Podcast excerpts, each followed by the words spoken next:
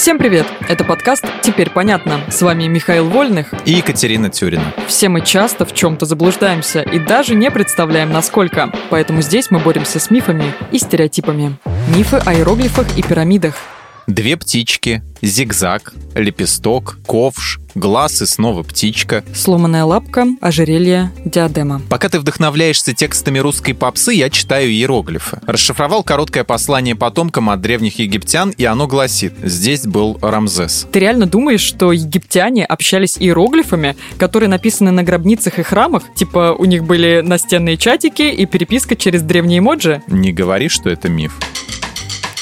Это миф. Как утверждает исследователь Розали Дэвид, все эти рисунки птичек, зверей и богов применялись только в особенных случаях. Египтяне верили, что если что-то будет написано таким способом, то пиктограмма осуществится, так что иероглифы имели магическое предназначение. Повседневная письменность тоже была, называлась иеротической, а позже дематической, и выглядела как микс арабской вязи и китайских иероглифов. Вообще логично. Думать, что древние люди писали сложными рисунками, то же самое, что считать, будто каждый строил себе вместо дома большую желтокаменную пирамиду.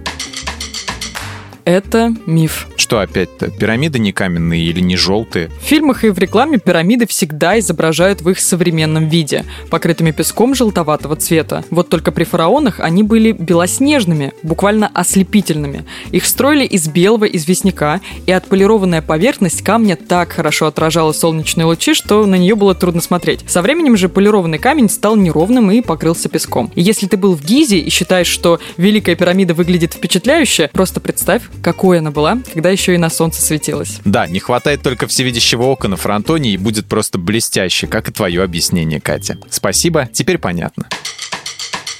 В этом выпуске мы использовали материал Дмитрия Сашко и благодарим автора за классное разоблачение популярных мифов. Полная версия текста на сайте Лайфхакера. Подписывайтесь на подкаст «Теперь понятно», ставьте ему лайки и звездочки. Новая порция разоблачений уже на подходе.